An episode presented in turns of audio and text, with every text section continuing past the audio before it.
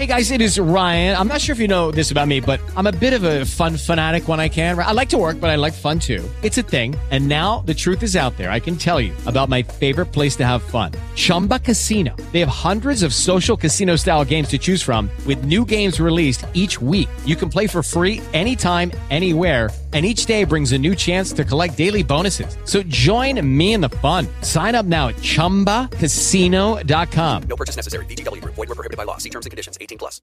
With Lucky Land slots, you can get lucky just about anywhere. Dearly beloved, we are gathered here today to... Has anyone seen the bride and groom?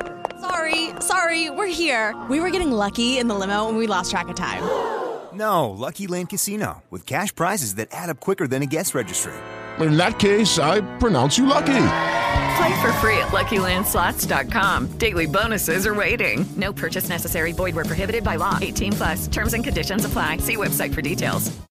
A asma é uma das doenças crônicas que mais afetam crianças e adultos e atinge 20 milhões de brasileiros. O CBN Saúde desta semana traz o médico pneumologista da Sociedade Brasileira de Pneumologia e Tisiologia, Ciro Kirchenstein.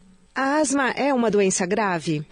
A gente classifica a asma pela sua gravidade do, com dois fatores. O primeiro é, encarando a frequência com que a pessoa tem. Se ela tem uma vez por ano, uma vez cada dois meses, só no inverno, é um quadro mais leve. Se ela é muito frequente, se ela apresenta sintomas mais do que três vezes por semana, então ela é considerada grave.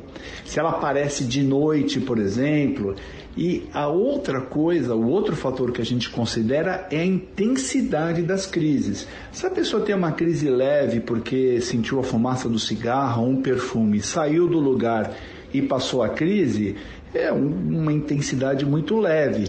Se a pessoa precisa ir num pronto-socorro, se ela acorda de noite, se ela precisa usar a medicação de resgate, que são os broncodilatador, broncodilatadores mais do que três vezes por semana, então essa intensidade é grave. Então, quando é muito frequente e as crises muito intensas, a gente considera o asmático como num quadro grave, principalmente se ele tiver é, parado de fumar, se afastado da, do pólen, da poeira, do mofo, se ele estiver usando a medicação e mesmo assim ele apresentar essa frequência e essa intensidade de sintomas. Quais são as causas da asma? A asma, na realidade, é uma síndrome, é um complexo de alguns sintomas que podem ter origem por muitas causas. Existem vários genes relacionados à asma, então é verdade que às vezes ela passa de pai para filho, de mãe para filho. Ela depende também do ambiente.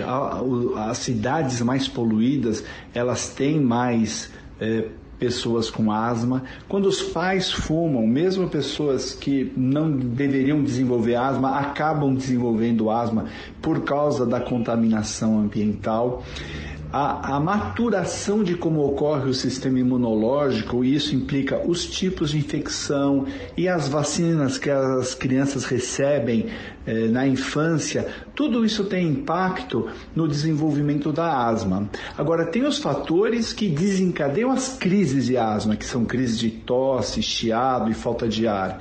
Elas podem ser alérgicas, por exemplo, desencadeadas pelo pólen, pela poeira doméstica, é, por mofo ou por outros fatores não alérgicos, por exemplo, emoções, por exemplo, mudança de clima e assim por diante.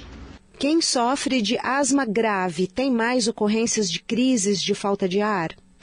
As crises graves de asma, graças a Deus, são raras, mas o ideal é que a pessoa, quando percebe que ela está deteriorando, está tendo sintomas mais intensos e mais frequentes, ela logo procure o seu pneumologista ou pediatra para ela não ficar num quadro tão grave refratário que exija ir ao pronto-socorro, ser internado e às vezes até necessitar de suporte em UTI.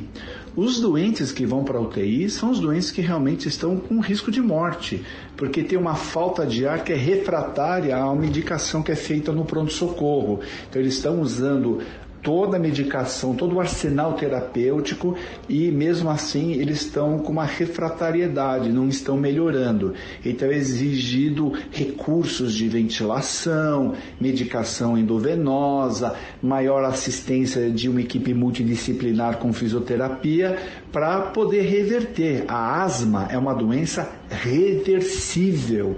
Muitos atletas têm asma, então é necessário estar bem medicado, primeiro para não piorar, e segundo para a gente conseguir reverter tanto os quadros leves como os quadros mais graves. Qual é a diferença entre asma e bronquite? Na asma existe uma inflamação dos brônquios. Ite quer dizer inflamação, brônquio é o bronco, é o, é o, canalzinho que leva o ar até os pulmões e que depois a gente expira também por esses tubinhos. Mas o tipo de inflamação que existe na asma é especial. Ela é caracterizada por tosse, falta de ar, chiado, provocado por vários fatores, como o pólen, a poeira, o mofo, o nervoso, uma gripe, e que melhora, às vezes se afastando do odor, do cheiro, da fumaça, respirando fundo e às vezes com medicação broncodilatadora. E é uma doença crônica que ocorre em surtos e às vezes ela pode ficar totalmente controlada a ponto da pessoa nem precisar usar medicação. Então, a bronquite é um, um termo vago que a gente não costuma usar para o paciente com asma. Além da falta de ar, que outros sintomas causam a doença? Em geral, ela é acompanhada de outros fenômenos alérgicos, como rinite. Então, a pessoa, quando tem contato com poeira, mudanças de clima, principalmente para o frio, mas também para o calor, clima seco, perfumes, produtos de limpeza, ela passa a ter tosse, chiado e falta de ar que são reversíveis e muitas vezes acompanhados de coceira no olho por uma conjuntivite alérgica, de uma coceira no nariz, espirros em salva um atrás do outro, que é a expressão da rinite alérgica. O tratamento com corticoide causa efeitos colaterais?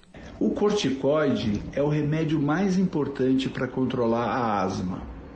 Só que quando a gente dá injetável, ou através de xaropes ou comprimidos, a gente tem os efeitos sistêmicos do corticoide. Porque na uh, introdução pela via digestiva, ele entra no sangue para chegar até o pulmão, até os brônquios. Então vai para os ossos, vai para o olho. Então você pode ter um monte de efeito adverso. E somente o médico sabe quando o quadro é tão grave que é necessário dar corticoide sistêmico.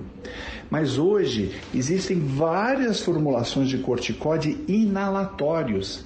A pessoa usa um spray ou um dispositivo em pó que ela inala, a, a, a, concentração é em microgramas, é quase uma homeopatia e tem um efeito direto na mucosa brônquica, conseguindo eh, evitar as crises de asma, os sintomas de asma, desinflamar o pulmão e com um, um, volume de efeitos adversos muito discretos, às vezes só tópicos na boca, que resolve quando a pessoa lava a boca depois de inalar o corticóide inalatório.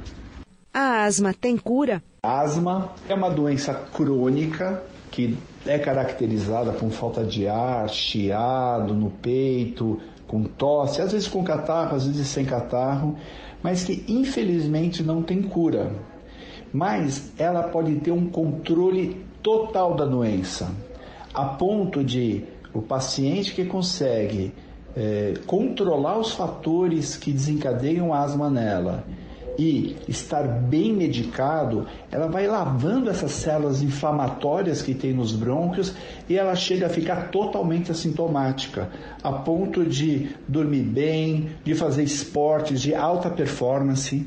Muitos dos nadadores da, da equipe atlética olímpica do Brasil, de natação, são asmáticos. No atletismo também é uma das, da, um dos motivos de visita a, a, ao serviço médico mais comum nas Olimpíadas. Então, Se você tiver esses sintomas, procure o seu pediatra, procure o seu pneumologista, o seu clínico geral, que ele vai lhe oferecer um tratamento medicamentoso e não medicamentoso que assim, em 98, 99% das vezes vai atingir um controle total da sua doença. Que outros tratamentos são indicados? Antes da Grécia Antiga, já se conhecia essa doença e o tratamento era com inalação de, de folhas. E hoje a gente dispõe de um arsenal muito grande para ajudar o asmático. Tanto de doenças que acompanham, por exemplo, o refluxo, como a rinite, como para a própria inflamação dos brônquios. Então, em qualquer situação de uma asma leve a grave, a gente costuma usar corticoides inalatórios, que ele tem um efeito tópico, como se fosse uma pomada que a gente passasse nos brônquios. A gente tem medicação beta-agonista, a gente tem eh, os anticolinérgicos, a gente tem medicação hoje biológica, que são medicações de precisão. Elas vão na molécula que está inflamando o, o, os brônquios, as células que desencadeiam o processo inflamatório e a gente consegue reverter. Então, hoje é muito raro você não conseguir controlar um asmático, deixar ele sem sintomas, apto para fazer esporte, para trabalhar, para dormir bem, com eh, graças à medicação que a gente tem hoje disponível. Em que idade é mais comum surgir a asma? A asma é uma doença que atinge, talvez na população de São Paulo, cerca de 15% dela. E realmente a maior parte das pessoas que desencadeiam asma se inicia na infância. Antes dos dois anos a gente não chama de asma, chama de bebê chiador, porque tem várias situações que fazem com que a criancinha, o bebezinho, pode ter chiado no peito, falta de ar, e não ser propriamente a entidade asma. Mas a grande maioria começa na infância. Algumas pessoas começam lá pelos 40, 50 anos. Existe uma forma de asma que se inicia no adulto, tem relação com tabagismo, com obesidade. E se a pessoa para de fumar e emagrece, ela melhora excepcionalmente também da asma, a ponto de muitas vezes ficar assintomática. O CBN Saúde desta semana é sobre a asma, com o médico pneumologista da Sociedade Brasileira de Pneumologia e Tisiologia, Ciro Kirchenstein. Valéria Rain, para o CBN Saúde.